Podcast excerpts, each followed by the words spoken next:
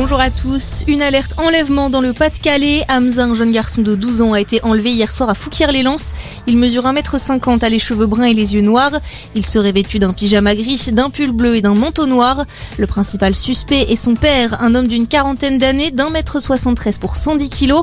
Il a le crâne rasé. Il pourrait circuler à bord d'un break foncé. Si vous les apercevez, n'intervenez pas. Appelez la police. Bientôt plus le choix pour manger au restaurant ou voir un film au cinéma. Il faudra être vacciné le Premier ministre a annoncé hier le passage du pass sanitaire au pass vaccinal en début d'année prochaine. Autrement dit, les tests négatifs ne permettront plus d'accéder au précieux sésame. Un projet de loi en ce sens doit être examiné par l'Assemblée au mois de janvier. Jean Castex qui a également appelé à la responsabilité pour les fêtes de fin d'année.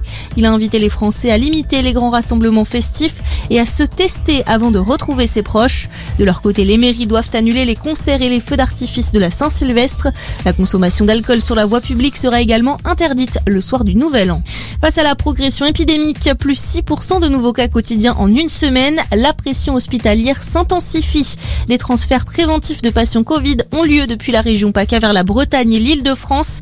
15 400 malades sont actuellement pris en charge, dont plus de 2900 soins critiques. Et dans ce contexte, le Premier ministre a annoncé que les heures supplémentaires du personnel hospitalier seront payées double en cette fin d'année. Dans le reste de l'actualité, nouveau débordement dans un match de foot, des fumigènes et des bombes agricoles ont été lancés lors de la mi-temps des 32e de finale de la Coupe de France entre le Paris FC et l'Olympique lyonnais. La rencontre a été définitivement interrompue. Et puis direction la finale pour les handballeuses tricolores. Les Françaises ont battu le Danemark hier en demi-finale de la Coupe du Monde. Score final 23 à 22. Les Bleus retrouveront la Norvège demain à 17h30 avec un objectif, le doubler après leur victoire olympique. On se retrouve très vite pour un nouveau point d'actu. Très belle matinée à tous.